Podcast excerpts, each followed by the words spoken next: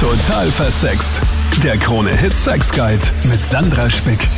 In diesem Podcast gibt's ein kleines Halloween-Special für dich. Und zwar möchte ich wissen, ja, Lust und Horror, wie nah liegt das beieinander? Und äh, für diesen Podcast habe ich meine Expertin Magister Johanna Ginter eingeladen. Sie ist klinische Psychologin, hat sehr viel mit dem Thema Sexualität zu tun.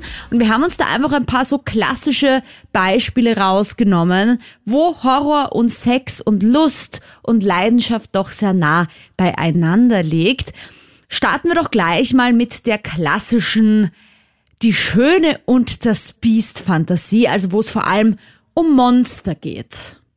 Die Schöne und das Biest habe ich jetzt noch nicht so oft gehört. Allerdings höre ich schon mal sehr oft Fantasien, wo es einfach um Erfahrungen geht, die man im echten Leben so vielleicht nicht macht, also auch Gewalterfahrungen beispielsweise, mhm. oder einfach mit einer fremden Person oder mit einer Person, wo man sich im wahren Leben sozusagen nicht vorstellen könnte. Und es gibt auch so Dinge wie Vergewaltigungsfantasien. Mhm. Ähm, an und für sich kann das vorkommen ist ähm, auch ganz normal, weil alles, was man sich in der Fantasie sozusagen vorstellt, was Erregung erzeugt, das ist einfach in der Fantasie und das heißt nicht automatisch, dass man sich das im echten Leben auch wünscht. Also Menschen, die jetzt Gewaltfantasien haben oder sich vorstellen, mit einem Monster zu schlafen wollen, das im echten Leben natürlich nicht. Aber die Fantasie ist irgendwie aufregend und spannend. Ich kann das voll ja, nachvollziehen, weil ich habe das auch so ein bisschen so dieses Monster-Thema, dieses einfach, dieses große, starke, ja einfach, wo du keine Chance hast und quasi so das kleine Girlie bist und einfach dann so mi, mi, mi, mi quasi daneben stehst und dich überhaupt, also überhaupt keine Wahl hast, aber natürlich im echten Leben wäre wär das natürlich ein Horror, wenn das, also wirklicher Horror, wenn das passierte. Genau, ja. Ich glaube, es hat einfach sehr viel mit dem Reiz des Verbotenen zu tun und auch mit Spannung, weil solche Fantasien erzeugen natürlich Anspannung.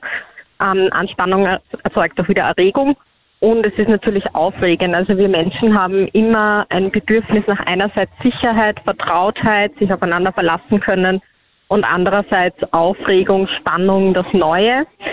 Und gerade wenn man in Beziehungen ist, die sehr vertrauensvoll sind, wo man sich verlassen kann, die dann aber auch mit der Zeit einfach schon sehr bekannt sind, gerade da kann diese, können diese Fantasien einfach den Reiz des Neuen, des Gefährlichen bieten, was im Alltag vielleicht oftmals nicht so vorhanden ist.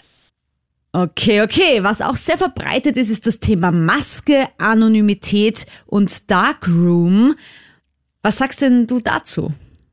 Also mir fällt dazu ein, dass einfach dieser Unterschied auch besteht zwischen genitaler Lust, genitaler Aufregung, ähm, einem genitalen Wohlbefinden sozusagen und emotionaler Lust, emotionalem Wohlbefinden. Also anders ausgedrückt zwischen Geilheit und Gefühlen wie Liebe, Verliebtsein, sich umeinander kümmern.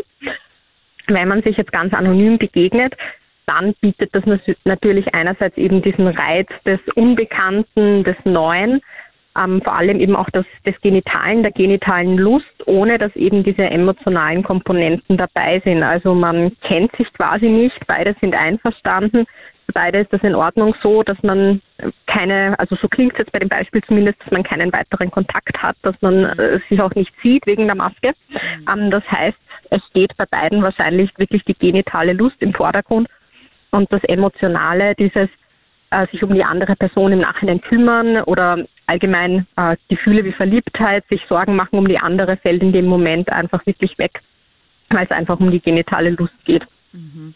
Ja, ich meine, ich kann das auch irgendwo nachvollziehen. Es ist ja auch oft äh, im BDSM-Bereich, also in dem ganzen Dominant, Submission, Eyes White Shut Partys zum Beispiel, sehr verbreitet, dass man da auch eine Maske trägt. Viele tragen auch eine im Swingerclub zum Beispiel oder wenn sie auf Sexpartys gehen, einfach weil sie Angst haben, erkannt zu werden oder irgendwie, dass man vielleicht keine Ahnung, jemanden kennt dort und dann denke ich mir mehr, gut, die Person ist auch dort, also ist es dann eh ausgeglichen. Ja, ja, aber äh, man trägt halt dann eine Maske, um sich irgendwie auch selbst zu schützen.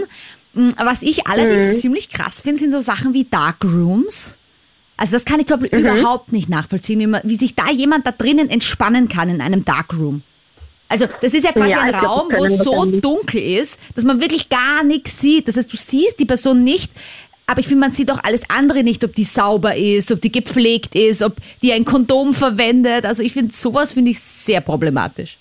Ja, ich glaube, es können sich viele Menschen nicht vorstellen. Ähm, Also ich glaube auch, dass das nur äh, Menschen sind, die das, die einfach irgendeinen Reiz daran sehen, die dann hingehen. Also ich würde auch sagen, es gibt ganz viele Menschen, die das wahrscheinlich nicht äh, machen würden oder wollen würden, dass sie jetzt mit jemandem schlafen, den sie gar nicht kennen, ähm, wo sie auch das Gesicht nicht sehen oder in einem Darkroom beispielsweise, wo man gar nichts sieht.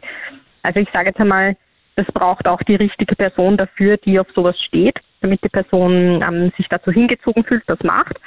Aber ich glaube eben, dass für die Leute, die äh, solche Dinge in Anspruch nehmen, die das machen, die sich auf so ein Abenteuer einlassen, dass da einfach gewisse Bedürfnisse befriedigt werden, die ja in dem Moment, wo es sich eben einfach anbietet, diese Bedürfnisbefriedigung. Und last but not least das Thema Rollenspiele. Das ist ja gerade rund um Halloween vielleicht sehr verlockend, dass man da mal was ausprobiert. Zum Beispiel vielleicht den Vampir und das Opfer des Vampirs. Johanna, was hast du dazu zu sagen? Ja, also ich finde das ganz interessant. Es passt nämlich wirklich genau in dieses Schema hinein, was ja auch von sehr vielen Büchern und Filmen aufgegriffen wird.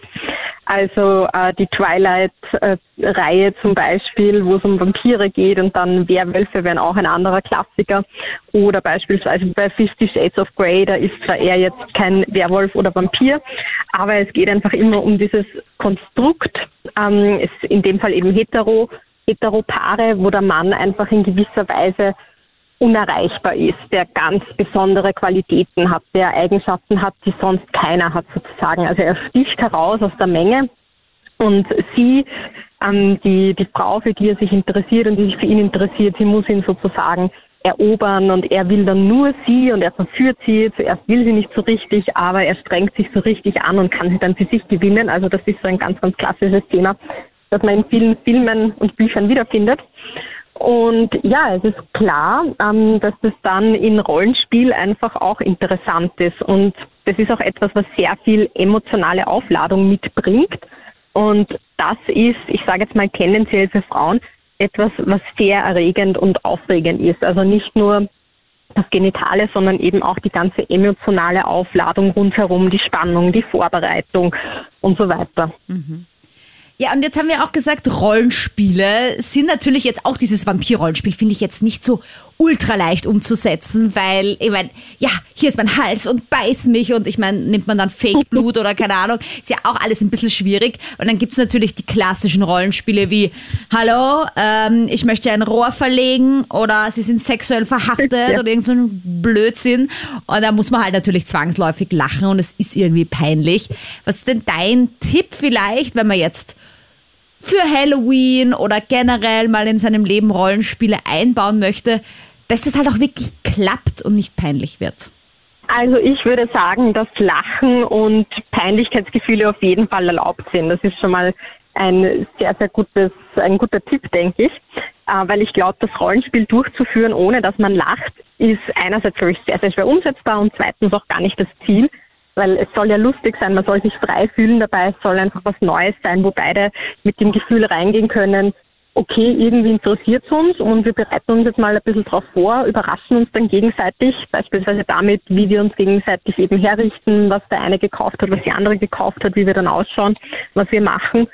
Ähm, aber einfach beide wissend, es ist was Neues für uns, es ist lustig, man darf sich überraschen, ähm, man darf auch mal was blöd finden und sagen, mm, du, das Kunstblut, das muss jetzt aber nicht sein, können wir das mhm. weglassen. Und da einfach wirklich ganz locker reinzugehen und zu schauen. Ja, und sich einfach auf den Prozess einzulassen. Also da würde ich wirklich sagen, Step by Step sich einfach vortasten. Ähm, ich glaube, das Wichtige ist einfach, dass man es im Vorhinein bespricht. Sonst könnte es vielleicht unangenehm werden, wenn auf einmal eine Person ankommt mit den äh, Fake-Zähnen im Mund und das Kunstblut rinnt runter, ohne dass man es davor besprochen hat. Mhm. Aber wenn man sich ausmacht, so Samstagabend, okay, wir wissen jetzt, wir stehen da beide drauf, wir verkleiden uns in Richtung ähm, Vampir beispielsweise und alles andere lassen wir einfach auf uns zukommen. Danke fürs Dabeisein in diesem Podcast. Schick mir gern deine Ideen, deine Sexfragen jederzeit per Mail, steht in der Infobox von diesem Podcast oder per Instagram zum Beispiel. Einfach Sandra Spick suchen. Bis nächste Woche. Total versext. Der Krone-Hit Sex Guide.